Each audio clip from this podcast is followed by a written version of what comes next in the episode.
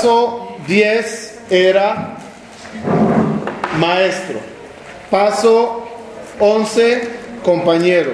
Paso 12, alumno. ¿Explico? Paso 10 era tener maestro. Necesitas ilustrarte, aprender de alguien para que te ayude a toda la información. Y trajimos el ejemplo que un maestro se parece a la mamá está en la despensa y saca todo lo que hay en la, en la despensa y prepara la comida. Así un maestro te prepara todo el material. Después paso 11 era amigos. Amigos, compañeros que te ayudan de alguna forma a estudiar mejor, repasar el estudio, explicar, discutir. Hablamos mucho de lo bueno que es discutir con alguien. Si la idea que tienes es correcta, si lo que escuchaste lo entendiste bien. Ese diálogo con compañeros ah, enseña incluso más de un maestro. Un amigo, dijimos, ¿se acuerdan el, la anécdota del gallo, del hijo, del hijo del rey? Entonces, eso enseña que un amigo te causa mayor impacto cerebral que un maestro. Y la prueba es, dijimos, no se dice dime quién te enseña y te diré quién eres, sino dime con quién andas y te diré quién eres. Porque con quien andas influencia en ti mucho más del, quien, del maestro que te enseña. Hoy Estamos, Bezrat Hashem, en el paso 12.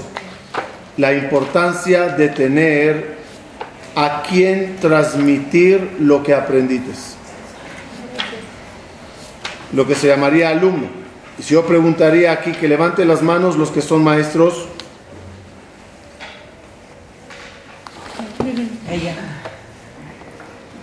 Error. Todos, quieran o no, son maestros. Todos en la vida enseñan. Uno a mucho más, uno a mucho menos, pero todos enseñan. Porque mientras hablas, el quien te escucha es tu alumno, no importa de qué edad. Y si enseñaste a alguien algo, la, Mishnah en Percabo dice, basta que uno te enseñe una letra una palabra, una alajá, ya le debes de llamar maestro. Morri Rabbi, alufium yudai. Nada más me enseñó una cosa. No importa, te enseñó, ya es tu maestro. ¿Cuántas personas en vuestra vida los enseñaron algo? Ni hablar si eres padre de familia, obvio que tus hijos son tus alumnos. Si estás casado o casada, tu pareja puede ser alumno, porque hablas y te escuchan, enseñas, no, escuché que es así, es que la parasha dice así, es que Jajam en el Cris dijo así. Todos transmitimos, pero hay que saber que en la vida, cuanto más transmitas lo que aprendiste, mejor lo entenderás. Otra vez quiero repetirlo cuando uno transmite lo que aprendió, no le haces un favor a aquel que te escucha, te haces primeramente un favor a ti mismo por entender las cosas mejor, porque cuando las enseñas, nunca podrás enseñarlas si tú no las tienes claras. ¿Cuántas veces lees algo o escuchas algo y crees que lo entendiste. Lo tengo. Llegas a la casa, te dicen, a ver, repítelo, ¿qué dijeron en la clase? Y de repente, de repente empiezas a tartamudear. ¿Qué pasó? ¿Lo tenías o no lo tenías? Sí, lo tengo. Sácalo. Lo aclaramos un poquito en una de las clases primeras. Cuando lo tengo en la mente, lo tengo confuso revuelto, desordenado. Ahí está todo, balagán, tou babou. Después que lo tengo en la mente, si quiero hacer orden, ¿qué necesito? Sacarlo. Porque cuando lo saco, no puedo sacarlo como está en la mente, lo, puedo, lo debo de poner, de poner en fila e ir sacando poco a poco. Y eso me ayuda a poner orden en la idea.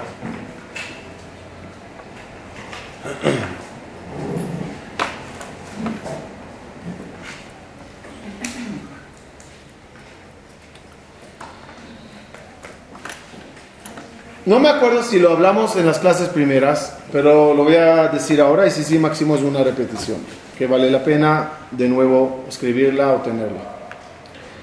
Había un rabino, se llamaba Rabbi el Azar ben Araj. Rabbi el Azar ben Araj, Jajamín, su maestro testimonia, su Jajam testimonia sobre Rabbi Yohanan Mezakai testimonia sobre él. Que si pongo a todos los jajamín de la comunidad judía en esa época que eran grandes talmide jajamín en una balanza, en una ¿en una qué? Balanza. Y le pongo a él del otro lado, él vence a todos. De tan sabio que es, gana él con su sabiduría a todos. ¿Qué le pasó a Rabbi Lazar? Su esposa le dijo que ya no quiere vivir en Polanco, en Beneverac. Y dijo, ya, vámonos a Acapulco, vámonos a Elat, vámonos a la playa, me gusta el sol, me gusta el mar. Él obedeció a su esposa. Y como ya saben la regla, si tu esposa te dijo que te tires del balcón, pide a Dios que estás en el primer piso. O que te tiras. Él la obedeció. Y él la preguntó antes de marchar, ¿y qué hago con todos mis alumnos? Estoy dando clases de la noche a la mañana, tengo muchos alumnos. ¿Qué hago con todos mis alumnos? La respuesta cuál era? Tranquilo, vendrán. Cuando escuchan que tú te mudates a, a las playas, dirán, wow, yeshiva en la playa. Dos pájaros de un tiro. También Olama Z, también Olama Va, estamos muy bien. Ningún alumno le siguió. Y cuenta la Gemara que después de muchos años, él regresó, a la ciudad, hicieron anuncios y pancartas, llegó el Jajam, Rabbi Lazar Ben conferencia, esto, ve, salieron todos a recibirle, todo muy bonito, mucho cabot. Pero cuando le subieron al Sefer, no sabía ni cómo se leía, se equivocó mucho. Con eso Jajamí nos aclararon un detalle importante. La sabiduría es como un manantial. No, es más, la sabiduría es como el seno de la mamá, mientras el bebé jala eh, leche, el cuerpo sigue produciendo. Pero cuando no tienes a quien dar, ¿qué pasa? Ya el cuerpo deja de generar. Uno necesita a quien transmitir para que le siga entrando. Un manantial de agua que está estancada el agua. El agua entra, pero se estanca. ¿Qué pasará a un agua estancada? Se echa a perder, ¿verdad? ¿Qué es agua viva? Maim Haim es cuando constantemente fluye. En la mente, si las cosas entran y se estancan, se estropean. Se olvida, se confunde, no te recuerdas. ¿Cuándo es manantial de agua viva? La sabiduría que tiene uno cuando entra y sale. Te conviertes en transmisor de información. Eso le ayuda a la persona muchísimo. Por eso cada uno en la vida debe de buscar a quién transmitir. A con quién compartir por lo menos. A quién decirle lo que sé. A quién enseñarle lo que aprendí.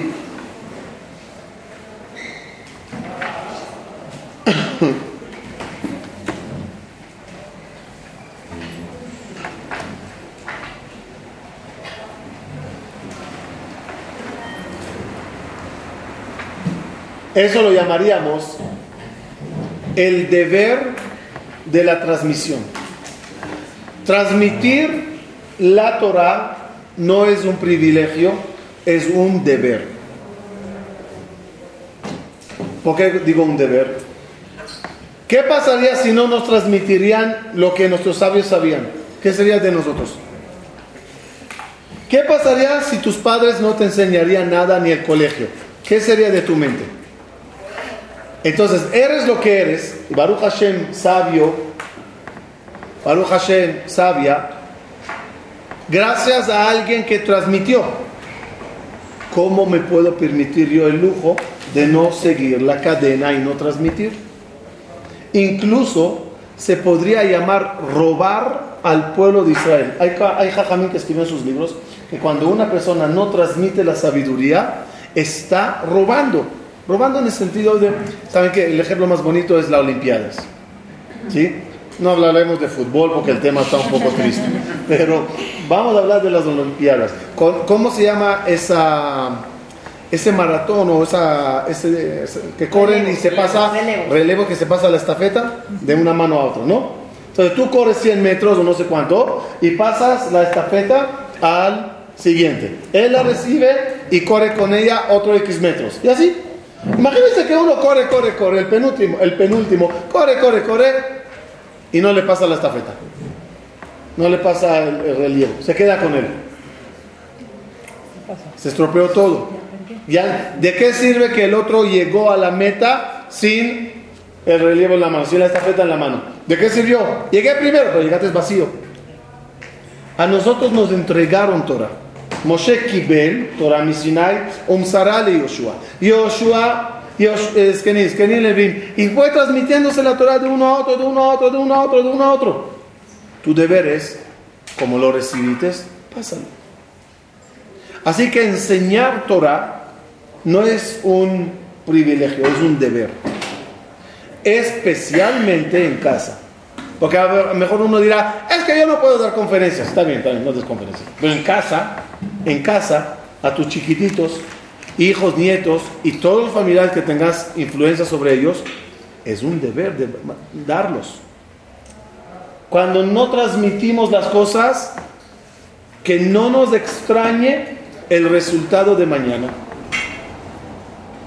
Yo siempre traigo el ejemplo que un hijo, un joven, es como una madera, un árbol. Un árbol que no le di agua, no le damos agua, no le damos agua, no le damos... ¿Qué le pasa al árbol? Se seca. Cualquier flama de fuego que pase, ya se agarra en una madera seca. Sin embargo, si el árbol está muy húmedo, una flama de fuego no le va a quemar. A lo mejor mucho fuego, sí, obvio. La calle está llena de flamas. Cada vez que pasas al lado de un antro, al lado de una película, al lado de una... Flamas, flamas, flamas, flamas. ¿Nos quemaríamos rápido o no? Si estamos secos, sí. Si nuestros hijos están secos, sí. Pero si nos llenamos de nuestras aguas, entonces tardarán por quemarse. Es decir, tendrá que ser una tentación demasiado fuerte para que caigan, pero no cualquier flama. Ok, un incendio ya, ni modo. Si todo el ambiente está mal, toda la sociedad está mal, todo el colegio está mal, todo el barrio está mal, ya está en un incendio. Pero por lo menos de flamas callejeras se salvarán. Así que transmitir es un deber. Por eso el paso número 12 en Pirkei Avot se llama Bepilpul Atalmidim. Y la frase de nuestros sabios es, he aprendido de mis maestros, pero más he aprendido de mis compañeros y muchísimo más he aprendido de mis alumnos. Cuando tú transmites a alguien, miren, ¿saben cuál es la diferencia entre estudiar con un compañero de tu nivel y enseñarle a uno de bajo nivel. ¿Cuál es la diferencia? Jajamín dicen que con quién vas a aprender más? Con el alumno. No es lógico. Yo diría con un compañero parejo a mí en conocimiento, ¿puedo aprender más? No, de un alumno se aprende mucho. ¿Por qué? ¿Cuál es la lógica?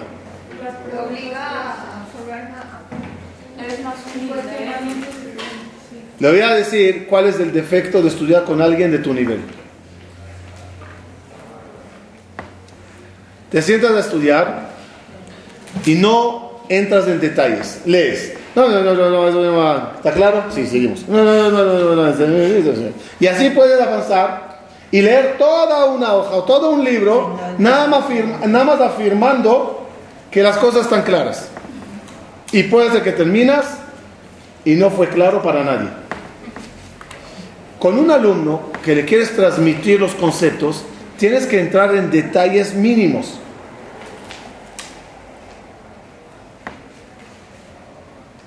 Para que lo capte bien.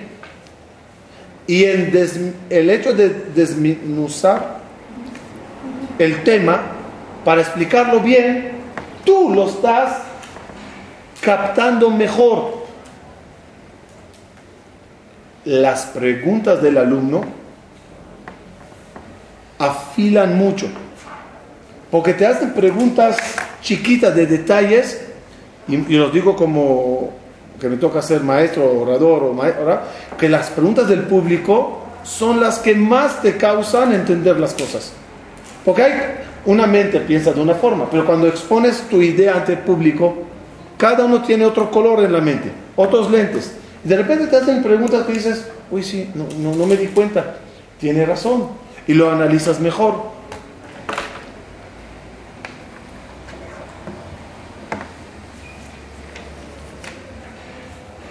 Uno, miren, qué frase interesante.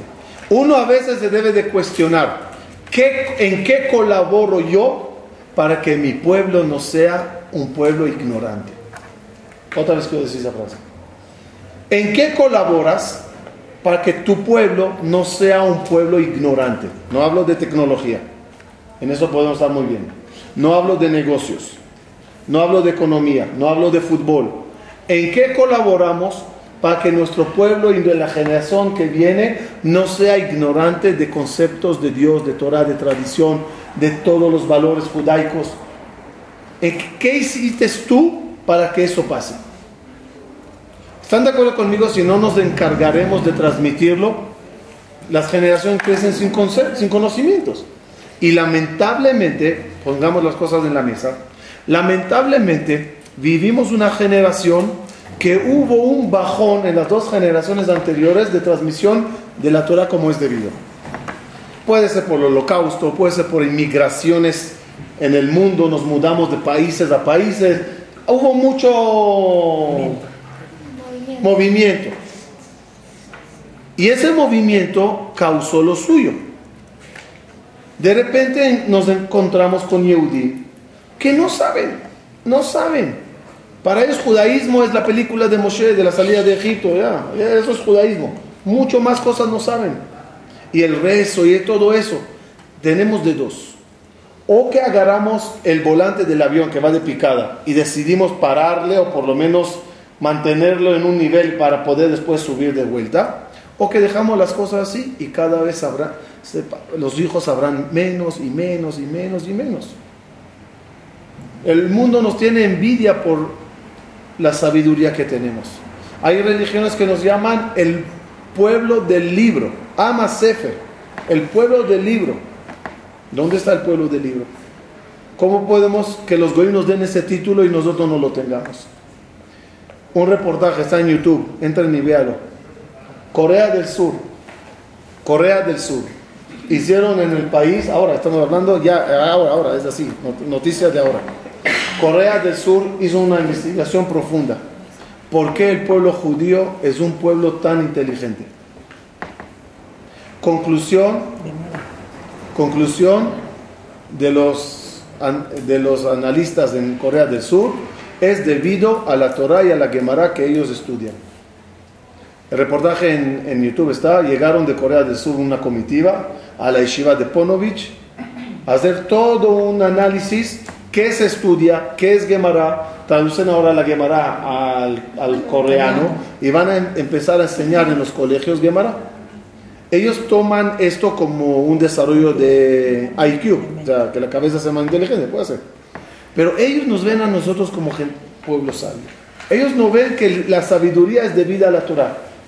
Si paramos de transmitirlo y transmitirlo bien, y de eso voy a hablar ahora, carecemos de un pueblo sabio no tendremos generaciones que sabrán de todas esas bibliotecas enormes. ¿Y si se puede? Oh, ¿se puede transmitir así o no? ¿Qué? ¿Se puede que, ah, que, que, que, declare la guerra a Corea o qué? Que hagan lo que quieran. Que hagan, que enseñen lo que quieran. Pero, pero, ¿podemos ser nosotros transmisores de Torah o no? ¿Sí? ¿Así? ¿Es fácil o difícil? Entonces, le quiero dar unos tips para que eso se pueda hacer. Primer tip, primer paso es lo que hablamos hasta ahora. Tengo deber de aprender para enseñar. Es un deber. Yo no puedo ser ignorante y no te puedes permitir el, el lujo, como judía, judío, de ser ignorante. No, no, lo shayach, no shayach. Vinimos al mundo para aprender todo esto. Los partidos de fútbol creo que se ven también en Ganeden, hay ahí pantalla y todo. Aquí se vino a estudiar, aquí se vino a ver la palabra divina de Dios, analizarla, estudiarla, buscar a Dios en este lugar. Esa es la, meta.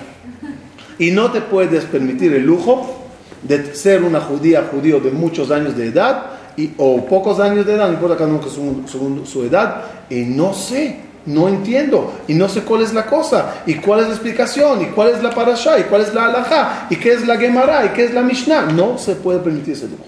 Eso es uno.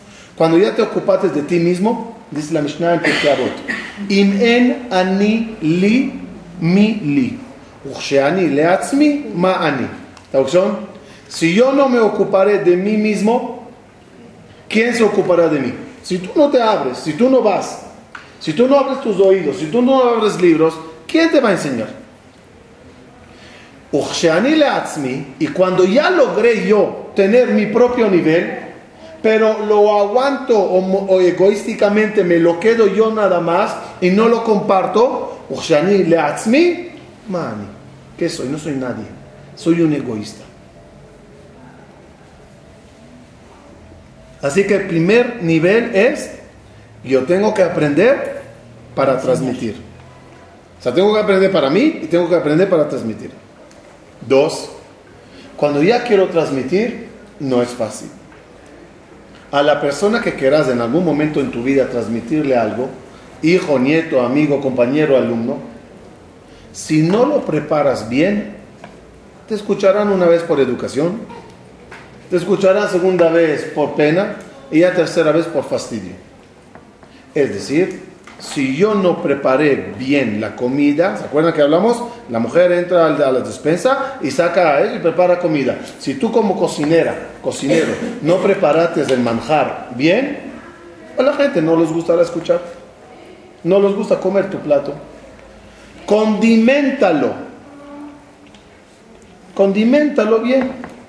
Hay que saber cuándo lo digo, cómo lo digo, corto y preciso, interesante para que el otro quiera escuchar. Muchas veces, los digo conclusión de muchos años de transmisión, muchas veces la culpa no la tiene aquel de oír, de, aquel que tapa los oídos, aquel que no viene, aquel que no le interesa. Muchas veces el problema no está ahí, está en el transmisor. Porque si no lo transmitimos bien, no quieren escuchar. ¿Cuál es la prueba? Que tú intentas decir, eh, dar algo y no, y no te escuchan. Llega otro y le escucharon. ¿Cuál es la diferencia? Lo supo decir de otra forma. Lo, lo, supo presentar de otra forma. Entonces la falla no estaba en el que no quería escuchar, sino en el que no sabía decirlo.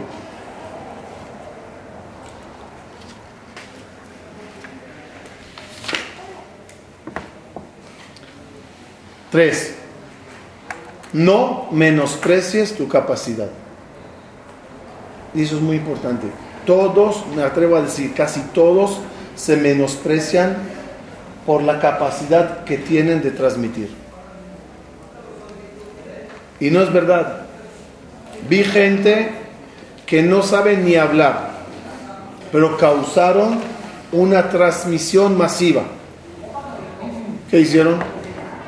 Agarraron conferencias, las subieron al podcast, lo mandaron a gente. ¿Transmitió a esa persona o no? Sí. A lo mejor él no físicamente, pero lo causó. Leyó algo interesante, lo imprimió y lo repartió. Eh, mandó a clases. Yo no, yo no puedo ir o yo ya voy, pero yo soy solito. Que vengan. Cada uno que busque en qué puede. Acuérdense la pregunta que hice anteriormente. Imagínate que algún día te preguntarán en qué colaboraste para que tu pueblo no sea ingenuo. Nos pido por favor de aquí a 120 años preparen respuestas. ¿Qué colaboré yo? Di, enseñé a uno, a uno, a diez, a diez. Hice esto, pero hice algo por el pueblo.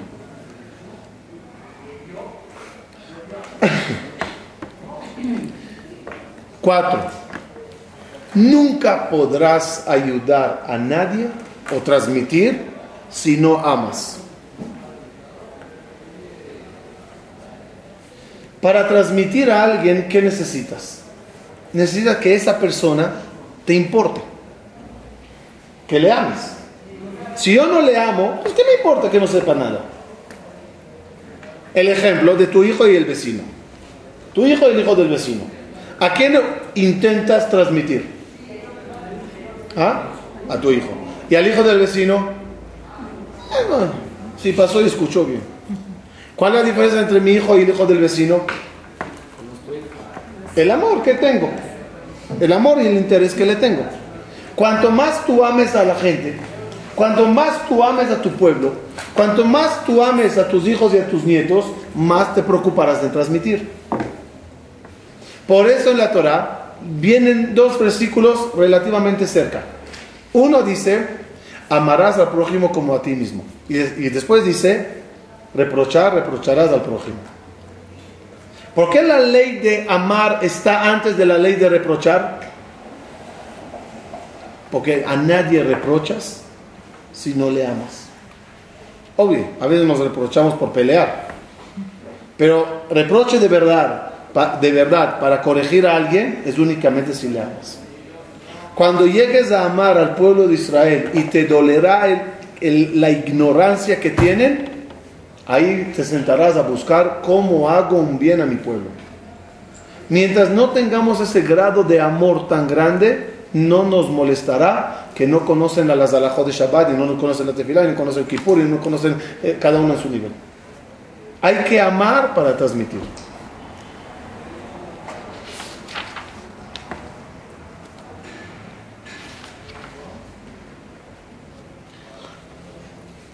Y en eso hay una frase que nos hace una apertura a un tema interesante. Hablando de maestros, de hablar, hablaré ahorita de, de rabanim, de rabinos, pero aplica para cada persona. Pero el término correcto está en rabinos. Hay lo que se llama rabané amshaha y rabané a'ala'a. Traducción en español sería rabinos de eh, bajar información y rabinos de elevar a la gente. Rabané Amshaha y Rabané A'ala'a. O, no, no, rabinos nada más, libros. Hay libros de Amshaha y hay libros de A'ala'a. Hay conferencias de Amshaha y hay conferencias de A'ala'a. ¿Qué es Amshaha? Ejemplo de Amshaha. ¿Qué es rap de Amshaha o libros de Amshaha? De información. Son libros, conferencias o rabinos que te llenan de cultura general, información general de tu judaísmo. Que sepas Moshe, sacó de Egipto, y Matan Torah, y el primer mandamiento es así, y cuentan que había una vez una vez, y esto es la historia. Información, información, información, información. Es Amshaha, traer información. Un maestro en un colegio normalmente es Amshaha. Hola niños, hoy vamos a aprender qué pasó con el profeta Shemuel. Y te trae toda la información del profeta Shemuel. Jalar información y ponértela. Se llama Amshaha. ¿Qué es Ala? Información que te transforma. Información que te cambia información que te eleva. Ejemplo, vamos a estudiar ahora Musar. Lo malo que es enojarse. No es nada más en una calidad de información, sino de una calidad de formación. Una información que causa formación, causa un cambio en mí. Puede que si me cuentas la historia de Shemuel, y sabré qué pasó con el profeta Shemuel y con el profeta Elisha. A lo mejor no cambia nada en mí, yo sigo siendo el mismo corrupto, el mismo ladrón, el mismo mentiroso, el mismo enojón, todo. Pero sé información judaica. Pasó con el profeta Shemuel, así y así. Eso es bueno, pero hace falta la otra parte. La otra parte que es información que causa for- transformación incluso en personas. Pero se puede hacer de las dos maneras, ¿no? Sí, O sea, sí, sí, sí. Sí, pero le voy a explicar mejor, pero antes de eso un paso, un paso antes. Pri- eh, Tú, como maestro, puedes ser de Amshahá. Hola hijo, hola amigo, hola amiga. Quiero informarte, sabes, así, así, así, así, así, así. Y transmites información como Amshahá. Y puedes agarrar a tu hijo y hablarle para formarle diferente y cambiar sus cualidades. En el Maguen David, el triángulo de arriba hacia abajo hace alusión a Amshahá. Y el triángulo de arriba hacia abajo, de, arriba, de abajo hacia arriba, hace alusión a, a, la A. Pero el Maguen David es no dos triángulos, uno así y uno así, uno encima de otro, sino uno, uno encima de otro, no uno al lado del otro. Que lo, lo mejor es cuando tú enseñas algo, siempre sacar de eso una moraleja para un cambio en, que es los dos, lo que estabas diciendo. Te cuento la historia de Eliyahu, Naví, de Elisha y de Moshe y de Abraham con un fin. ¿Cuál es el motivo que te lo enseño? Para que aprendas cómo ser, para que aprendas cómo no ser, para mejores tu vida. Lo mejor es que la información sea Amshahá y Alá. Escucha la idea y ahorita transfórmate. Mejora en algo.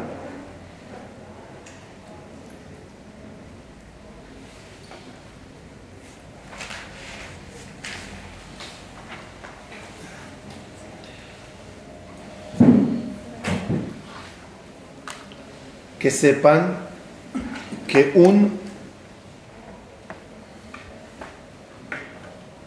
que un maestro puede llegar, un rabino incluso, puede llegar a perder toda su grandeza si ya no tiene a quien transmitir. Moshe Rabenu, ¿saben por qué perdió el puesto? Y ya Dios le dijo, tú no metes a este pueblo a Israel. ¿Por qué Moshe Rabenu perdió su puesto? ¿Cuál era? Pecó. ¿Qué pecó? Lo literal. Dios le dijo, háblale a la roca. Y en vez de hablar a la roca, la mandó un WhatsApp.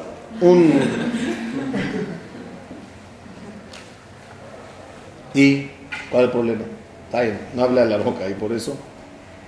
Explica los comentaristas. No, no, el problema no era el golpear la roca. El problema era una frase previa que dijo Moshe al pueblo antes de golpear la roca. Shimuna Amorim. Escuchen rebeldes. Habló un poco feo al pueblo. El pueblo se burló de Moshe. Moshe vino a hablar a la roca o golpear una roca. Dijeron ellos, un minuto, ¿por qué sacas agua? ¿Quieres sacar agua de esta roca? ¿De esta puedes? Como los niños que juegan con el mago y le dicen, a ver, a ver, y si yo bara- eh, barajo, barajeo, ¿también lo vas a lograr? A ver, a ver, enséñame las manos, hazlo hacia arriba, Está como diciendo como, oye, mago Moshe, a ver si puede, había una falta de respeto. Vino Dios le dijo, ¿sabes qué, Moshe? Hasta aquí, hasta aquí.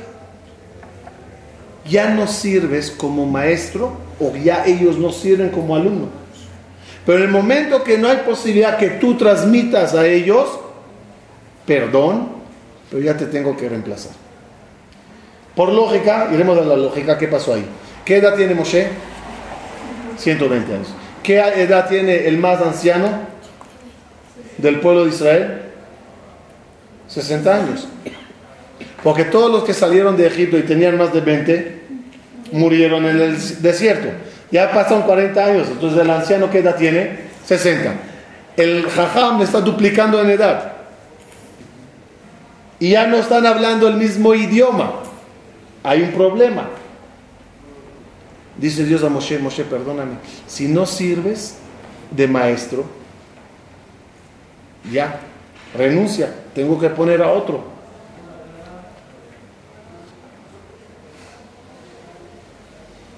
Está insinuado eso bonito, porque Dios le dijo a Moshe, ahorita tú agarras, tú vas a fallecer. Te, hice, hiciste, te, te ordené que hagas trompetas para llamar a la gente. Moshe llama, eh, eh, se tocaba, ¿cómo se anunciaba cada clase?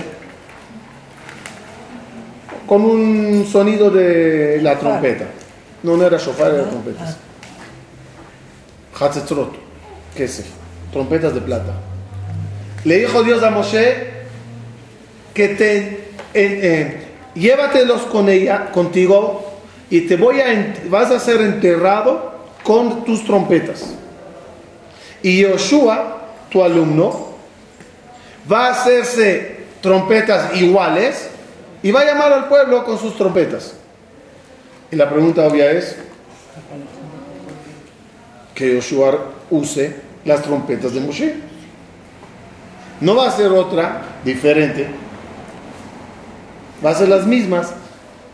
Dicen los comentaristas, Dios enseñó algo muy grande a los maestros. No uses las trompetas, la forma de hablar y llamar de tu maestro. Ten tu estilo. Si la de Moshe ya no funciona, ¿de qué me sirve, señor Yoshua, que uses las mismas métodos, la misma forma y las mismas explicaciones de Moshe? Se burlarán también de ti. ¿Qué, debo, ¿Qué debes de hacer para que los alumnos que no escucharon a uno te escuchen a ti? Cambia de trompetas. ¿Sabes que tu hijo no le gusta este estilo y siempre llega enojado? ¿qué, ¿Para qué le hablas igual? Las mismas trompetas que rechazó, rechazará contigo. Cambia de trompetas. Le hablan duro, no le gusta, háblale suave. Le hablan suave y se burla, pues háblale más duro. Cambia de trompeta, no sé. Que sepan, no hay una fórmula que alguien diga, a ver, a ver, ¿qué, qué digo para que me escuchen? No copies modelos. Porque la primera clave, y a lo mejor es el punto 6 que estoy diciendo, ya no me acuerdo, evalúa a tu receptor, a tu alumno, antes que le tocas con tu trompeta. Eh, La falta de evaluación de quién es la persona que quiero hablarle me causará equivocarme en mis palabras o en mi forma o en mi método. Dijimos que era el, paso 10. Dijo Moshe Rabenu, que caigan mis palabras como rocío, que goteen mis palabras como rocío sobre ustedes, que caigan como un palo de agua sobre los cedros. ¿Qué significa? Evalúa tu planta antes que la echas agua. La Torah es agua y tú tienes mucha agua. Y quieres echar de tu agua a tu planta, evalúala. Si es una, si es una flor, no la inundes. Si es un cedro, no mandes rocío. Evalúa quién es tu receptor. Cuando adecues el, el agua, las palabras, los conceptos, el método al receptor, verás maravillas. Verás que te escuchan, verás que hacen caso, verás que cambian, verás que quieren más escuchar.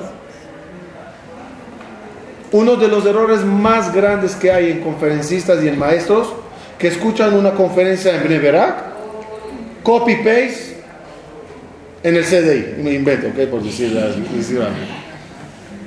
Qué raro, en Bneverak nos gustó mucho. Sí, puede ser que ahí hay cedros y la gente quiere en eso, de esa forma y a ese nivel y con esa dureza, pero aquí hay que Take it easy. Take it easy. Despacio.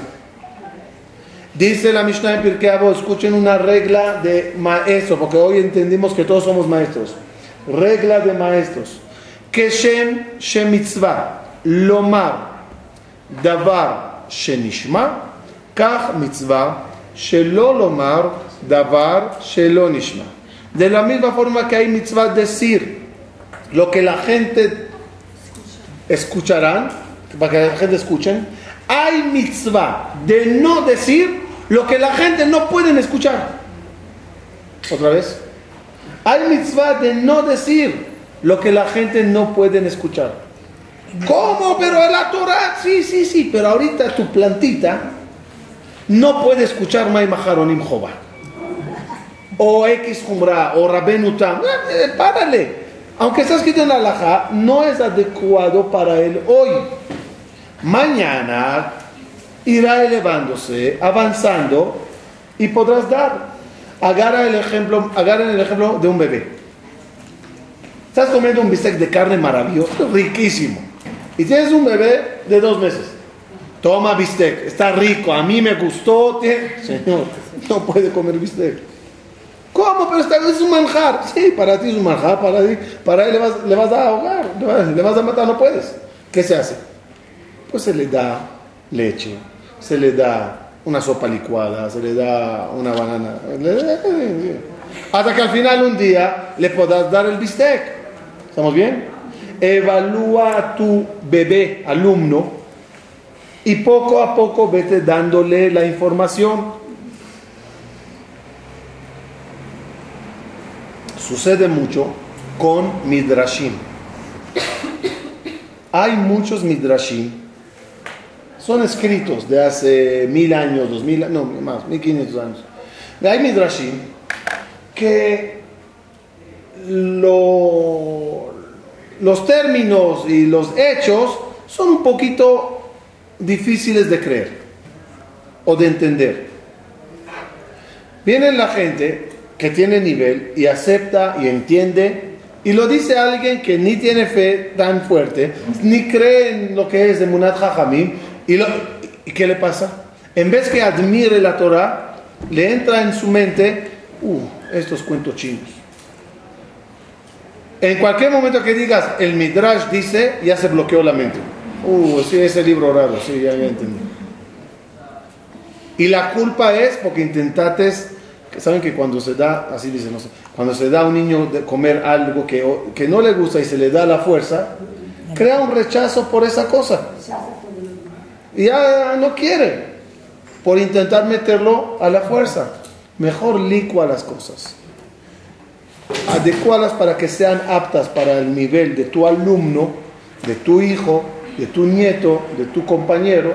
Y ahí verás cómo poco a poco puedes aumentar y subir la dosis o el tipo de comida, el tipo de libros, a medida que va, se va, va elevando y va modificándose.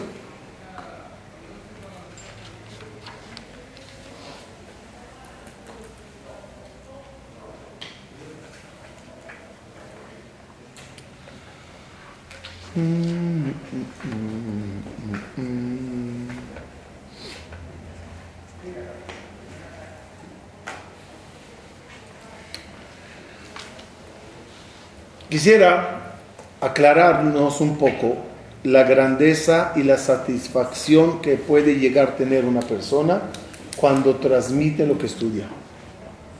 Lo que voy a decir ahorita es un punto pertenece a la parte cabalística, pero muy fácil de entender. ¿Qué hubo antes que hubo? ¿Qué había antes que se creó nada? Hashem.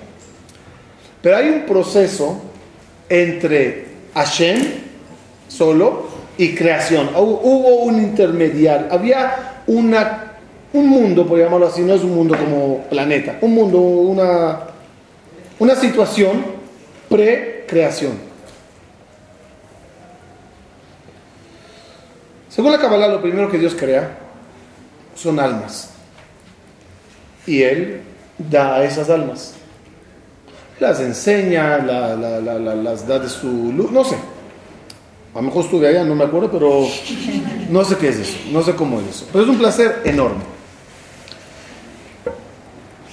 ¿Qué pasó? ¿Por qué se crea un mundo posteriormente? ¿Quién quería ese mundo? No Dios, las almas. Las almas dijeron a Dios, ya, ya, ya, no queremos esto.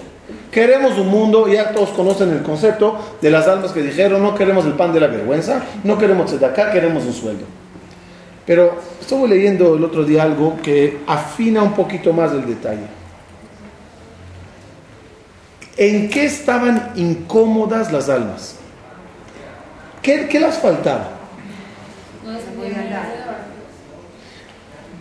¿Ah?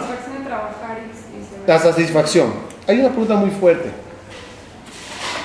Que Dios los crea o de una forma que no sientan vergüenza. Ellas sintieron vergüenza de recibir. Quita ese chip. Y ya no sienten vergüenza y todos sonríen de la mañana hasta la noche. Escuchen algo maravilloso y profundo. Las almas lo único que querían es en algo, en, en- miniatura, en algo, parecerse al Creador. Y el Creador es uno que da. Y ellas no tenían a quien dar. Porque es, nada más es recibir. Y la, y la situación de solo recibir y no dar es una situación incómoda. No por el pan de la vergüenza. Porque no soy como Él. Él da y yo nada más recibo. Quiero ser uno que da. Y entonces toda la creación estaba formada de, de tal forma, yo lo llamo patruchka, matruchka, es- es- es- es- es- muñequitos, ¿no? El muñequito X, el 4, ¿es interno o externo? Interno y externo. Depende. ¿Es interno al anterior? ¿Es externo al siguiente? Toda la creación es recibir y dar, recibir y dar. Todos los mundos, no entramos, no entraremos ahora, pero todos los mundos están basados en recibir y dar. Si una persona es puro recibir, me gusta escuchar Torah, me gusta recibir información, me gusta recibir, pero no paso al, al, al, al concepto de dar, regresé a la misma situación pre-creación, de balde se hizo para mí el mundo. ¿Para qué? Para eso quédate arriba. Arriba eras alumno ante un maestro, pero no te gustó esa situación porque querías ser maestro. Entonces, si llegaste al mundo y nada más eres alumno, ¿para qué se creó todo el mundo? Se creó para recibir y a la vez también dar. Y dijimos, no tiene que ver, pero entre paréntesis, que ese es el motivo que se rompe el vaso en la boda. Porque la ¿cuál es la diferencia entre botella y vaso? Botella da, vaso recibe. Se rompe el vaso porque en un matrimonio lo primero que tienes que romper es esas ganas de nada más recibir. Esa, esa- ese ser uno que nada más recibe y no sabe dar, no se vale. ¿Quieres ser vaso? Porque eres vaso al fin y al cabo, no hay problema. Pero ¿conocen las pirámides de los vasos? Que se echa a la primer, al primer vaso y se llena y se desborda y llena el siguiente vaso y llena siguientes vasos. So, ¿Quién eres tú? Tú eres un vaso en, ese, en esa pirámides que recibiste de arriba y tu deber es desbordarte y dar de lo tuyo a los demás. Y ahora sí, valió la pena venir al mundo porque soy como el creador dando de mi luz, dando de mi Torah a los demás. En el gane de no era todo recibir. En el Ganeden es todo recibir, según el Zohar no es así. Hay Ganeden Elión y hay Ganeden Tachtón. Y las almas de Ganeden Elión vienen y dan a los de Ganeden Tachtón. Y así sucesivamente. Las almas reciben. Pero tienes razón en un punto. Pero tienes un, un- un- un- un- un punto en razón. No es la vida ideal. Por eso que dijeron nuestros sabios, aprovecha el momento que estás aquí. Porque aquí darás y darás y darás. Arriba también, pero es, en- es menos. Este es el mundo de dar. El mundo de recibir será arriba. ¿Dónde se aprende eso? Abraham vino. Dios está hablando con él. ¿Qué le dice Abraham vino a Dios? Discúlpame Dios, te voy a pasar a. Eh, llamada en espera. ¿Sí? Llegaron invitados, los tengo que atender. Pregunta a todos los comentaristas que más imp- importante es recibir invitados que hablar con Dios. Respuesta maravillosa, más de lo que dijimos. Sí, porque hablar con Dios, ¿qué es? Recibir de Dios. Pero atender invitados, ¿qué es? Dar de lo tuyo. Arriba ya estaré con Él y recibiré mucho, pero aquí es el mundo de dar. Si en este mundo me dedico a nada más recibir, ¿En qué mundo daré? Ni en el precreación, ni en post-Ganeden doy mucho. El mundo de dar es este mundo. Por eso uno debe de buscar ser transmitor, transmisor, pasar la información. Quiero finalizar la idea.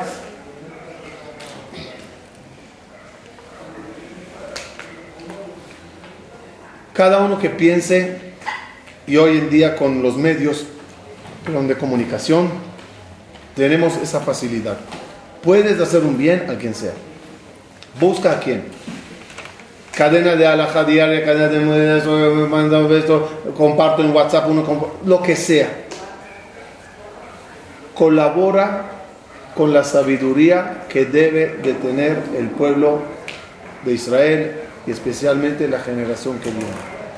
Ojalá que logremos esos tres pasos dentro de los 48. Uno es recibir. Obvio, si quiero, tengo las mil ganas de dar, pero no recibo, ¿qué transmito? Muchos de los padres tienen un problema en casa. Quieren transmitir, quieren enseñar, pero a ellos no los dieron nada. Por lo tanto, tu primer deber es llenar tu manantial, llenar, para que después podrás regular las dosis de agua, primero ten. Llena tu despensa para después decidir qué dar de comer a los niños. Habla con los compañeros, comparte información. Tú aprendiste una cosa, él aprendió otra cosa, hablan los dos, se ilustran uno al otro. ¡Wow! Las cosas están mejor, más claras. Y cuando te pares ante el quien quieras transmitir, evalúale, mira quién es, cómo es, cuál es el momento adecuado, cuál es la forma adecuada, cuál es el condimento que le gusta. Y no porque fulano le gustó tu plato, a Mengano también. Este lo come más picante, pues échale picante. En tal que logremos, Hashem, transmitir. El premio mayor de aquel que se dedica a transmitir, un minuto lo tengo aquí, el versículo.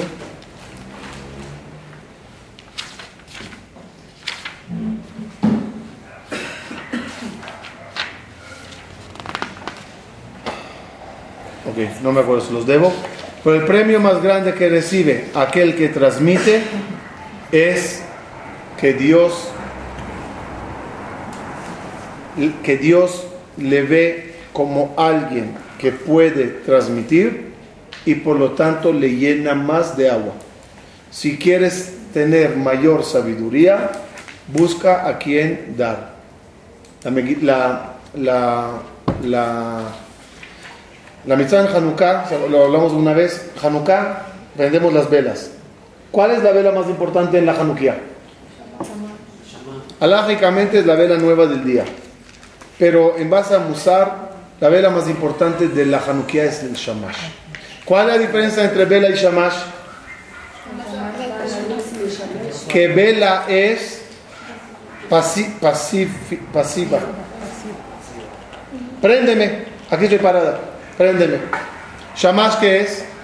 Préndeme, porque tengo que prender a los demás. ¿Tú quién eres? ¿Vela o Shamash? Vela, ok, vine a la clase, estaba apagado, gracias por la información, salí prendido a la máquina. Otra es, préndeme, porque quiero transmitir.